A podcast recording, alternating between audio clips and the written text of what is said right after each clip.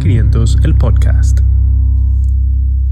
En Estados Unidos mueren 20 personas cada día esperando un trasplante de órgano. En este país existen aproximadamente 115 mil personas en lista de espera por un órgano. Una sola persona que dona un órgano puede salvar hasta 8 vidas. Ahora, en República Dominicana las estadísticas hablan por sí solas. Por cada millón de personas, de 170 a 200 padecen de insuficiencia renal crónica cada año de 70 a 90 de insuficiencia hepática terminal y de 50 a 60 de insuficiencia cardíaca terminal. En contraposición, la tasa de donación anual es de 2.8 por cada millón de habitantes. En el país tenemos la infraestructura para donar órganos, pero no lo hacemos más. ¿Por qué? De esta forma queremos iniciar nuestro episodio de Ampicilina 500, el podcast. En el estudio me acompañan Jonasis Jiménez, Rafael Vargas y su servidora Catherine Calderón. Bienvenidos. Mucho gusto, saludos. Hola médicos. Hoy tenemos también un invitado especial con el cual discutiremos el tema de la donación de órganos. Se trata del doctor José Javier Sánchez. El doctor Sánchez es médico egresado de la Pucamaima es investigador de múltiples líneas de investigación y actualmente candidato a magíster de la maestría de investigación biomédica. Sus tareas de estudios, entre sus tareas de estudios y sus áreas de estudios se encuentran el tabaquismo y sus determinantes sociales y políticas públicas. Tiene investigaciones muy interesantes sobre humo de segunda y tercera mano, sobre cigarrillo electrónico, sobre juca, sobre virosis como Zika. Ha hecho intervenciones educativas sobre trasplante de órganos y junto a un grupo de cirujanas de la Pucamaima ganaron un fondo concursable del Ministerio de Educación Superior, Ciencia que ayudó a abrir el primer banco de piel de la República Dominicana. Además de eso, José Javier es docente y muy buen amigo. Sin más preámbulos, bienvenido Jota. Muy buenos días. Es un placer para mí estar compartiendo con un grupo de amigos en ese que pretende ser un espacio agradable y familiar. Entonces vamos a hablar un poquito sobre la donación de órganos. Yo sé que Jonasis trajo debajo de su manga unos datitos interesantes. Bueno, así mismo es. Yo traje unos datos eh, específicamente de Estados Unidos, pero ya que cuando pensamos en donación de órganos siempre pensamos en países desarrollados. Y como dijo Catherine anteriormente y, y involucró a José Javier en su desarrollo, ya aquí contamos con, con, esa infraestructura. Así que esperamos algún día ir avanzando nuestros números que se comparen con los de una primera potencia. En Estados Unidos, 113 mil personas eh, ya están en la lista de espera de órganos de trasplante, incluyendo hombres, mujeres y niños, desde enero de este, del 2019. O sea que este año hay 113 mil personas ya en lista de espera. Exacto. Que, corresponde, que, que forman la lista de espera para órganos, para trasplante de órganos. Entonces, en el 2018 solo se realizaron 36 mil y pico, 36 mil 528 trasplantes, lo que quiere decir que hay un déficit muy grande. No llega ni a la mitad de personas que pueden recibir los trasplantes de aquellos que lo necesitan. Por ende, mueren alrededor de 20 personas diarias por en espera de un trasplante. Eso, eso es bastante triste y aunque las estadísticas son como diferentes en República Dominicana y en Estados Unidos, tenemos eso como referencia. Y si eso pasa en un país desarrollado, donde hay todavía más infraestructura, donde prácticamente cualquier órgano se puede donar, o la mayoría, imagínate qué será acá en Dominicana. Pero es un problema que no solamente es República Dominicana. Si nos fijamos en todos los países que tienen una cultura parecida a la República Dominicana, el problema es general. Y si es país como de Estados Unidos, que es un país desarrollado, que cuenta con una infraestructura un poco más desarrollada que la que tenemos en República Dominicana y tenemos ese problema, imagínense países que están en vía de desarrollo que no tienen esa cultura de esos países. Sí, muy importante de recalcar que en un país desarrollado, valga la redundancia, 95% de las personas en Estados Unidos están en la lista, eh, soportan la donación. Dígase, ellos están dispuestos. No han hecho ninguna acción en pro a donar, pero sí tienen una mentalidad a favor de la donación. Sin embargo, solo 58% se, se inscriben en una lista para ser donadores. Entonces, cuando extrapolamos eso a nosotros, que muchos de nuestros oyentes están pensando en este tema y lo que y dirán, bueno, eso de donar órganos, yo no quiero que donen mis órganos, cada quien tiene sus creencias, hay creencias religiosas también que influyen y las culturales.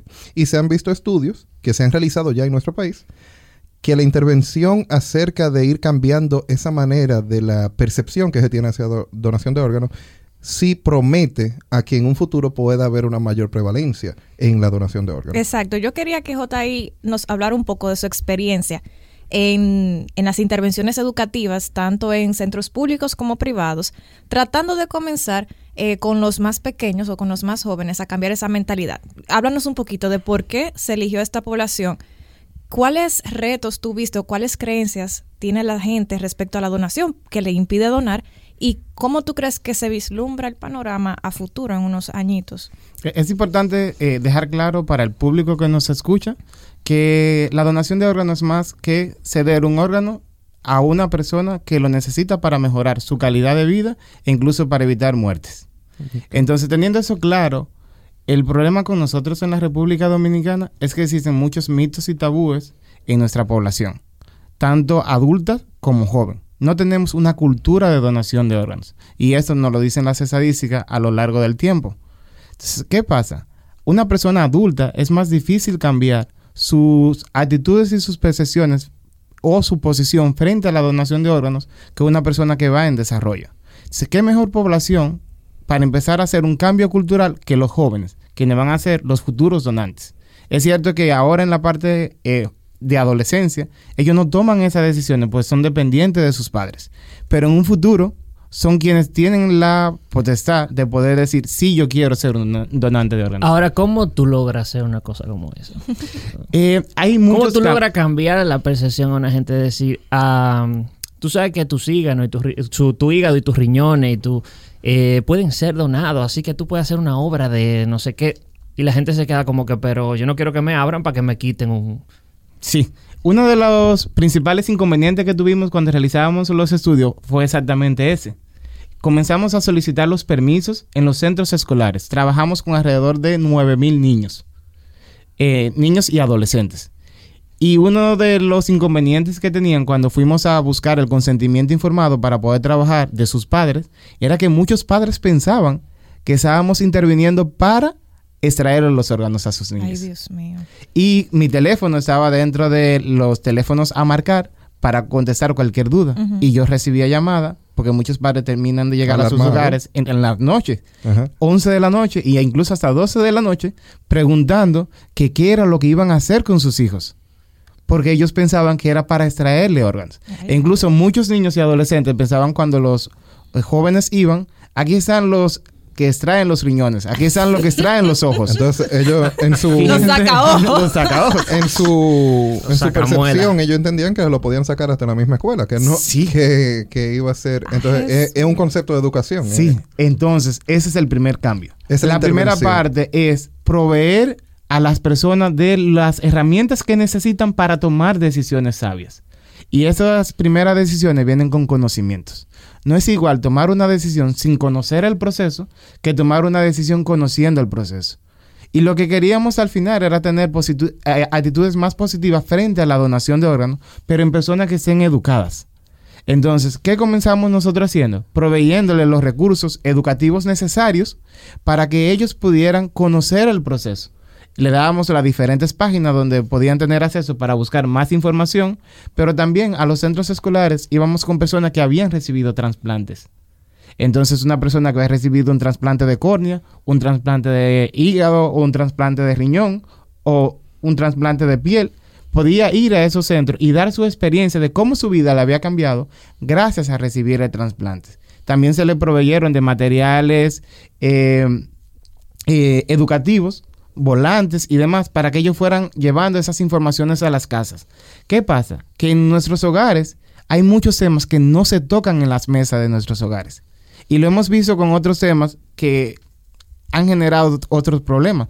Por ejemplo, hablar de educación sexual con el problema que tenemos actualmente nosotros de tantos embarazos en adolescentes, es uno de los temas que deben estar planteados en nuestras mesas y en nuestras familias. Debe ser un tema de conversación abierto. Sí, pero hay muchos mitos de hablar de educación sexual. Lo mismo pasa. Se evita completamente en alguna familia. Pero evitar no es el método más adecuado para poder atacar un problema. Y hay evidencia de eso. Y existe evidencia de eso. Igual pasa con la cultura de donación de órganos.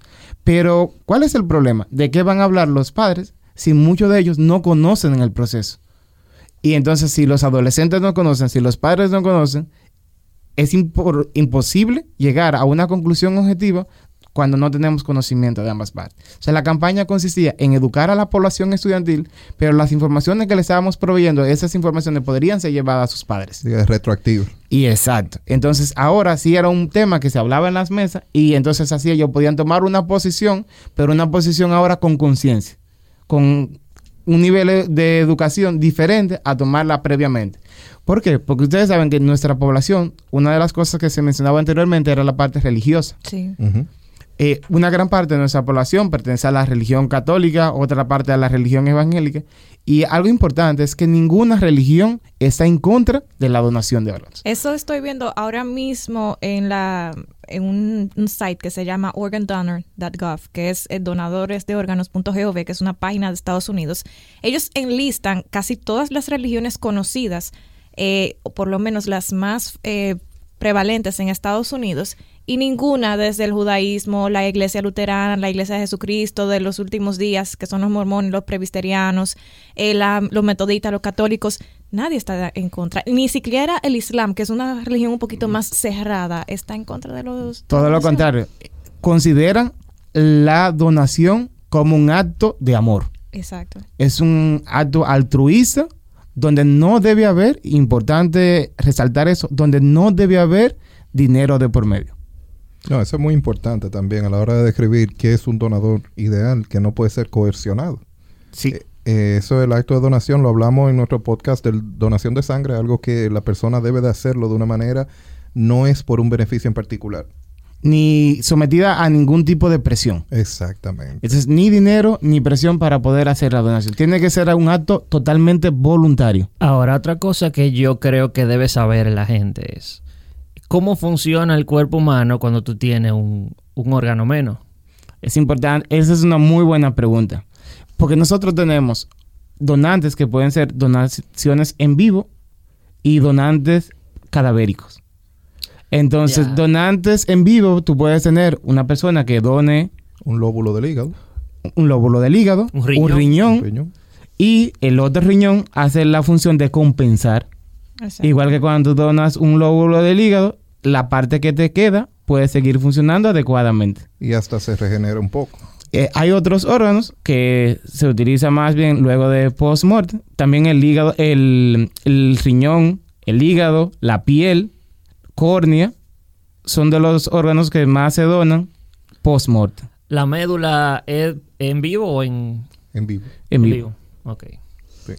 Eh, es bueno destacar que aunque hay donaciones in vivo y tienden a acelerar más el proceso, porque una persona que activamente quiera donar, no hay que esperar que fallezca de una manera específica, porque eso es algo también que cabe destacar. No todos los, no todo paciente que fallece se le pueden extraer los órganos, aunque sea donador, aunque esté dispuesto a donar, aunque en vida haya dejado todo claro que quisiera donar, porque los órganos pueden dañarse en un periodo muy rápido eh, y también si el paciente sufría de ciertas condiciones y o infecciones, eh, no es un candidato de donación ideal. Por eso es que es tan importante que todos tengamos esa mentalidad de donar, porque no es que todos vamos a donar, pero si yo estoy dispuesto a donar, quizás José Javier me escucha o Rafa y dice, wow, pero yo debería averiguar un poco sobre eso. Mira, me interesa. Y así como los niños llegan a la casa y reproducen eso que le están dando en la escuela, esos materiales que están diciendo, papi, pero mira, uno puede salvar una vida con un riñón y uno tiene dos. Entonces, o cuando yo me muera, yo quiero donar mi hígado o yo quiero donar otros órganos. Entonces, así mismo como se va expandiendo, la mentalidad de que todo donemos es con tal de llegar a ese fin, de que la población en general a nivel mundial esté más dispuesta a la donación. Y para mí es interesante lo de la donación post-mortem, porque eso es como cuando tú matas un cerdo. Ese- que del cerdo se aprovecha hasta, hasta los sesos se lo come la gente. Sí. Entonces tú dices, ya, ya yo no voy a vivir en este cuerpo. Cojan lo que ustedes quieran de ahí. Lo que, lo que les sirva, lo otro, si lo quieren votar, así mismo, como desperdicio, lo votan. Y lo otro, eh, eh, lo que funcione, déselo a una gente que, no, que lo necesita. Pero ese es uno de los mitos que tiene la población. Esa pobla- hay una población creyente que piensa que si se les trae un órgano no van a poder entrar en el reino de Dios porque le falta un órgano. Esa es una de las tareas que estuvimos trabajando, incluso con miembros de la iglesia, porque eh, ¿De, nos cuál, ¿De cuál iglesia? eh, estuvimos trabajando con miembros de la iglesia católica Ya. para y pero también hay consultas a otras iglesias porque el cuerpo se divide en la parte de eres cuerpo y alma Ajá. y no es el cuerpo el que entra entonces O sea, el- ahí el- ahí el- viene o una sea, parte que hay que de entender que no es el cuerpo este El que cuerpo se queda. que- el cuerpo se queda Sí. Entonces, la parte de los órganos, lo que va a pasar es que los órganos se van a dañar.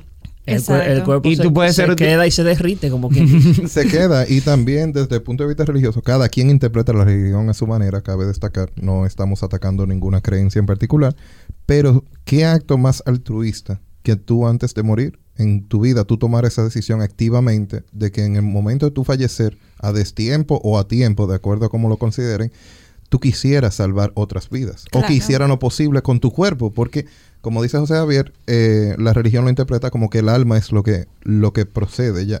Entonces, yo lo, yo lo veo desde el punto de vista, ¿qué, qué más altruista que tú entregar tu cuerpo a poder salvar una potencial vida, aunque sea una sola? Claro, yo, yo tengo algunas, al- algunos eh, datitos que dar respecto a lo que todos han mencionado. Como decía Jonasis, eh, según el site de, la- de los donantes de órganos eh, dado por el gobierno de Estados Unidos, solamente tres personas de cada mil que mueren podrían ser capaces de donar los órganos. Entonces, es por eso es tan importante resaltar, porque se mueren mil personas y nada más de tres podemos tomar los órganos, el porcentaje es bastante pequeño. O sea que por eso es tan importante que la mayoría de las personas que sientan el deseo de ser donantes de órganos, pues se animen a hacerlo. Y algo que decía Jonasis, eh, que es sumamente importante.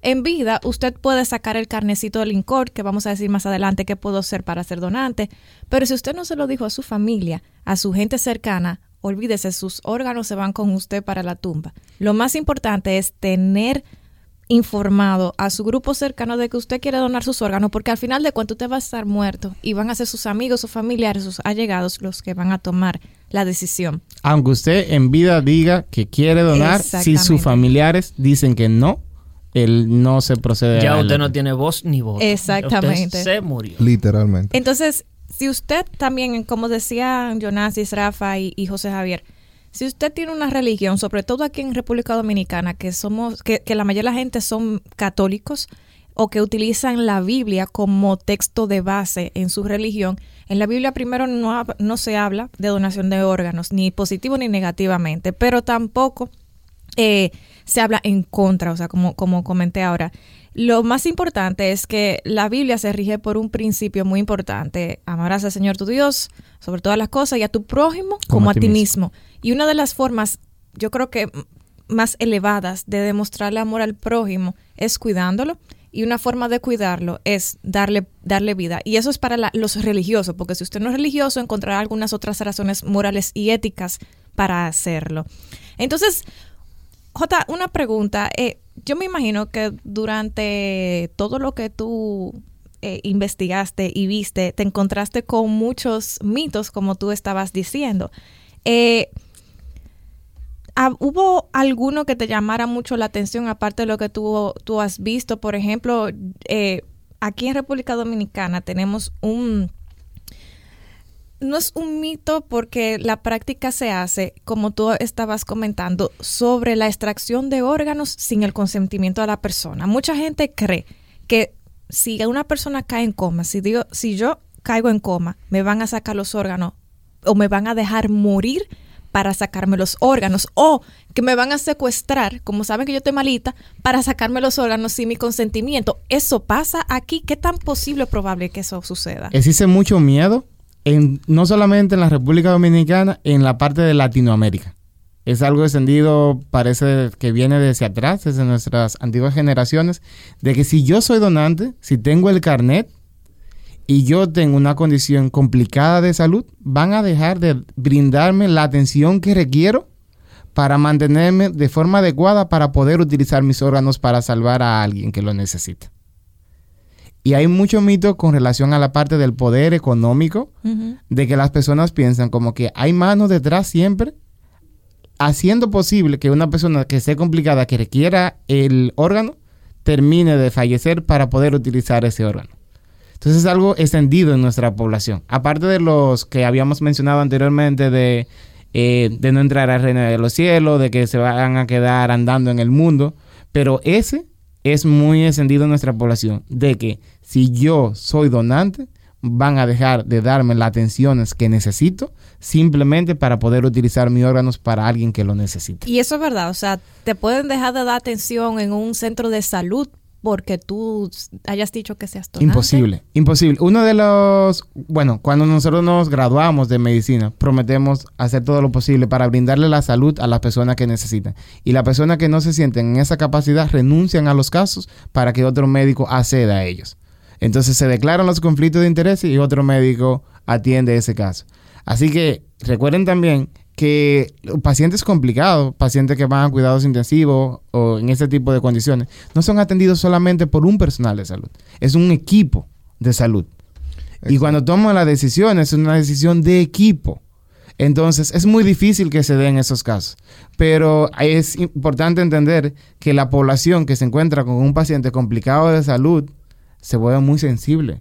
Y hay muchos sentimientos de por medio que pueden pensar muchas cosas, pero la realidad es otra. Inclusive sin persona no donante pasan situaciones en que casos muy complicados en, y culpan al, manejo médico, a la atención médica, de un mal manejo eh, solo por el hecho de que haya fallecido el paciente. Entonces, cuando involucramos esa variable nueva que es donante o no donante, entonces se presta sesgo de una población desinformada. Y entendemos nuestra cultura, que viene nuestra vecina y nos informa Ah, yo tuve una persona que era donante y a él lo dejaron morir para utilizar sus órganos. Exacto. Y una pregunta, Jota. Eh, ¿Qué tan cierto tú crees? Y también va para Rafa y para Jonasis. ¿Qué tan cierto ustedes creen que sea el hecho de cómo se ha teorizado en la prensa? A la gente, por ejemplo, un niño lo secuestren o a un adulto para sacarle los órganos y venderlo en el mercado. Eso se hace en República Dominicana porque vamos a ser claros. El mercado de órganos funciona, existe, existe en países grandes como India, como China, pero en República Dominicana. El, mercado existe. Ahí han habido problemas donde se ha demostrado que existen algunos inconvenientes. Pero, señores, para ser donante, para poder captar a un niño, sacarle los órganos y decir vamos a negociar con él, no funciona de manera tan fácil. Existen muchos mecanismos de control en todos los países para la donación de órganos.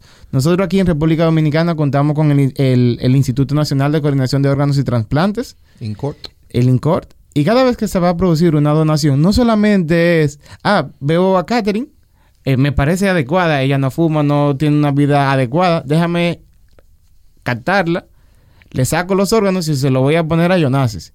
Hay una serie de análisis de compatibilidad que se requieren para poder hacer la donación. Ustedes hablaban anteriormente, no todas las personas califican para la donación, pero también encontrar el donante adecuado para esa persona que lo necesita no es tan fácil. Por eso se hace la lista de espera con unos requisitos que necesita la persona.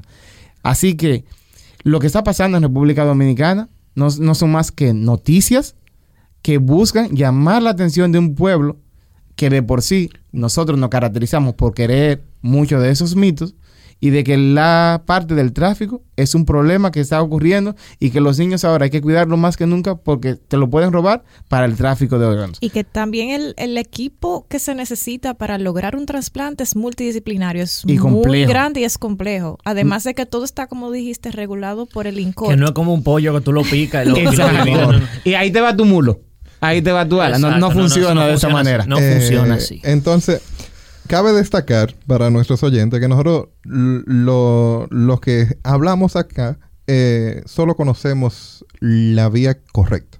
¿verdad? No manejamos los centros de salud, no manejamos de la manera ideal, seguimos las reglas, etc. Eh, entonces, nuestro desconocimiento de que hayan casos tampoco exime de que no existan. Cierto. Pero también... Me, explico, eh, me explico. Eh, el tráfico de órganos no es un problema de República Dominicana. Si existe, no es un problema de República Dominicana. Es un problema a nivel internacional. Como que es un problema del mundo. Eso pasa. Pasa. ¿Qué tanto pasa aquí? No tenemos conteo, no tenemos ese dominio, no sabemos si los casos que han atribuido a eso son efectivamente por eso. Porque la prensa es muy sensacionalista aquí. Coge un tema, comienza a correrlo, dura 15 días en todos los noticieros, pero no se llega a una investigación al final. No vemos un editorial después de que diga, mira, estos fueron los hechos, esto, esto, esto, lo otro. Y cuando pasa, siempre hay, hay, alguien con una intención de perjudicar, etcétera, etcétera. Como que siempre está sesgado. Como, como médico que, que investigamos, eh, nosotros siempre buscamos evitar el sesgo. ¿Qué es el sesgo? La, estar estar sobrellevado, como que haya otra intención sobre la original. Y es, es que también como parte de los problemas que tenemos en República Dominicana, algo importante es la parte de la seguridad. Y muchas personas atribuyen a un problema de seguridad también que se esté produciendo la parte del tráfico de órganos. Pero es muy difícil, muy difícil, diría que extremadamente difícil tomar a un niño simplemente para vamos a extraerle los órganos y vamos a encontrar la persona adecuada para hacer la donación. Que debería ser, valga, redunda, va- valga el caso, un niño también. Porque, perdón, eh, ponerle un órgano de un niño a un adulto es ilógico porque es un cuerpo que está en desarrollo y es un cuerpo que por lo menos hasta que no alcanza los 16, 17 años, no va a ser, no va a funcionar igual al de un adulto. Existen demasiadas condiciones a controlar para que funcione el mercado como la población puede verlo. Y, requieren de centros con una capacitación. No todos centros en República Dominicana, inclusive hay muy pocos en República Dominicana Exacto. que están capacitados para los El trasplantes de centro órganos. y el equipo, porque tú necesitas un entrenamiento, tú no eres simplemente eh, cirujano eh, Un cirujano general, general sin ninguna capacitación eh, extra. agregada. No te voy a decir que no lo haga, porque es República Dominicana, pero eh, no es lo ideal. Las personas que hacen trasplante han hecho otro nivel de estudio en el cual lo- le permite a ellos realizar dichos trasplantes. Han ido a otra escuela, a otro país, a otro centro donde se realiza trasplante más frecuente para ellos poder aprender.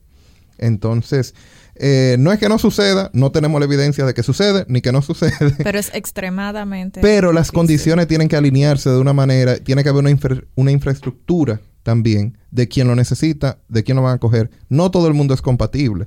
Porque volviendo otra vez, ¿qué se puede donar? A nivel mundial, porque para que José Javier no diga qué se puede donar aquí, eh, en países ya que tienen una infraestructura más amplia sobre la donación, se pueden donar riñones, que es lo más frecuente, eh, hígado, corazón, pulmones, páncreas, eh, intestino, corazón, como dije, y pulmones, perdón, de nuevo. Sí. Porque hay casos, eh, es que estoy viendo una estadística acá, y hay casos en que se donan las dos cosas. Por ejemplo, hay personas que le, que le donan corazón y, y Yeah. pulmones. Como un combo. Como Es- un combo. exacto. Toma ahí. Entonces, Dame un combo de lo de corazón.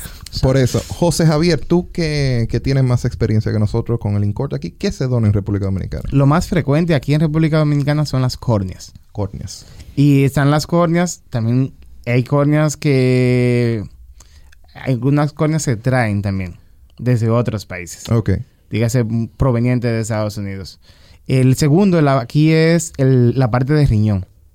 Mm. También se han hecho trasplantes de corazón, eh, se trasplanta piel y la otra parte hígado se han hecho aquí en República Dominicana. Muy bien. Y, y cuéntanos un poquito, ah, ya que hablamos de la piel, sobre tu experiencia del banco de piel, que fue una noticia que salió no hace tanto y que quizás no tuvo toda la cobertura que necesitó tener en ese momento o que necesita tener para que la gente se entere de que en República Dominicana, Dominicana, perdón, tenemos un banco de piel y está aquí en Santiago, o sea que Santiago como siempre, adelante, adelante, no por nada, me disculpa mis amigos de, de la capital.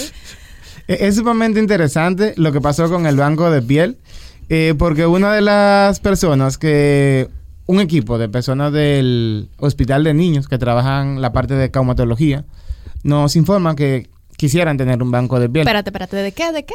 de caumatología. Trabajan la parte de quemados. ¿Qué es? Trabajan los niños quemados. Ok, Ah. ok. Entonces, eh, se nos acercan informándonos que les gustaría tener un banco de piel. Pero aquí es muy difícil ir a una institución del gobierno, decirle, yo quiero un banco de piel, ¿cuándo comenzamos a hacer la infraestructura para que- construirlo? Entonces, ¿en qué pensamos nosotros? En crear un proyecto de investigación que requiri- requiriese la construcción de un banco de piel para poder funcionar. Y así empezamos a trabajar y trabajamos durante dos años para someter una propuesta. Esa propuesta fue enviada y cuando se gana la propuesta, para poder desarrollar la propuesta de investigación, tenemos que construir el banco de piel para poder desarrollar. Exacto, buen movimiento. Y entonces se da la aprobación cuando Fondosit, que son los Fondos Nacional de Investigación del MESID, nos informa que la propuesta ha ganado, comenzamos en marcha entonces la construcción del primer banco de piel de la República Dominicana. Y está ubicado en, el- en la unidad de quemado, doctora Telma Calderón, en el Hospital de Niños. Es el primer banco de piel del país. Qué bien. ¿Y qué se hace ahí, Jota? O sea, vamos a aclarar un poquito de quién se extrae piel, de dónde, de qué parte se extrae piel y a quién se le da esa piel, como cuántas personas se pueden Tú ayudar. vas y tú piel. dices, despelléjeme. Mira, yo que tengo una piel de más por aquí atrás, para que tú me ¿O qué condiciones Unos debe chichos ahí que el lo pueden donante? usar para ponerle unos, chi- unos chichos extra. La, la piel viene, eh, son donantes cadavéricos. O sea, que ya personas que murieron. ya personas que han Mm. muerto. Entonces, se le solicita, el procedimiento es igual que para la extracción de todos los otros órganos. Hay que solicitar vía el INCOR, se localiza quiénes son las, quién es la persona fallecida. Se trata de conseguir el consentimiento informado de las personas, de los familiares, y que esa persona ya haya dicho en vida que estaba dispuesta a donar. Una vez se obtiene la parte del consentimiento, la piel se extrae de partes no visibles, porque también tenemos que cuidar la parte de La la... presentación. la- sí. ¿Por qué? Porque muchos tienen miedo a donar por lo mismo que hablábamos. El despelléjeme tienen mucho de decir como, pero me lo van a pelar. Así dicen muchos Sí. familiares. Va a quedar pelado como un pollo. Ujú. Saber feo. Sí. Porque incluso en la muerte tratamos de cuidar a la Sí. persona fallecida. con la dignidad razón. de la persona Claro. está por encima de todo. Y ese es un proceso para ayudar a otro, pero también entendemos el proceso de dolor que están viviendo los familiares. ¿De dónde regularmente se extrae la piel? Se extrae de la parte posterior de la espalda Ok, y de la parte de las piernas. ok. Entonces esos son los dos lugares más frecuentes donde se extrae la piel. Y, tiene sentido porque a nadie lo velan en, en traje de baño. O sea, le ponen un traje, eso nada se ve y te recuestan. O sea, te, te- Y- no te- eso no se va a ver No, de y posterior, instancia. no, lo no se entrega si simplemente sin la piel, sino que esa área se cubre. Tú puedes decir que te despellejen del cuello para abajo así completo. Hasta las uñas. Sí, pero nosotros, Porque tú te eh, pones una corbata ahí en el, en el, en el féretro. Tú no, tú no te la pones. te la pones y, y que nada más se te vea la cara. Y ya después tú estás como un pollo. del No, cuello para abajo como un pollo. Pero le- le re- se les respeta esa parte a los pacientes para, para cuidar su, su Pero si, si, por ejemplo, yo soy el que digo, yo quiero que me despellejen de, de, de, cuerp- de cuello para abajo. Tienes Es- que dejárselo que- por escrito a tu familia. y que, y con que tres tu gotas de familia, y sangre. que tu familia acepte ese proceso. Aunque también, como, como hablamos en un episodio anterior de los derechos del paciente, el médico jura no hacer mal. Exacto. Entonces, Le da pena. Le da- no, ¿qué hacemos con coger una muestra de piel que no vamos a utilizar? O que quizás no sea de, de Entonces, toda la extensión. no toda, me imagino que José Javier puede ampliar, no toda superficie. El hecho de que tenga piel no significa que toda la piel se pueda donar. Sí. Porque hay diferentes Aunque piel- sea payavero. Payaverito no, no, porque ese no es el, el motivo, Rafa. Wow. Eh, ese no es- Souvenir. Un souvenir. Ese no es el motivo. No, el, el- el motivo es contar con piel que pueda ser utilizable. Y, y en pacientes, como dijimos que está en la unidad de quemado, me imagino que uno de los, de los pacientes que van, se van a ver directamente beneficiados del banco de piel van a ser los pacientes quemados, ¿no? Sí, lo- el, la- el beneficio es para, esos, para ese tipo de pacientes. Pero es importante decir que no necesariamente quien dona la piel tiene que ser un niño fallecido. La piel se puede tomar de cualquier persona. Ok. Sí es también cierto que las personas más jóvenes tienen una piel que le permite eh, utilizar con mayor facilidad para esos pacientes. Pero incluso pacientes de mayores de edad, 60, 70 años, tienen piel que pueden ser utilizadas. Ok. Ok. Y, y para quién, ¿cuál es el, el target? O sea, ¿cuál es la población en la que se tiene pensado con este banco de piel ayudar? ¿Son solamente niños, adultos?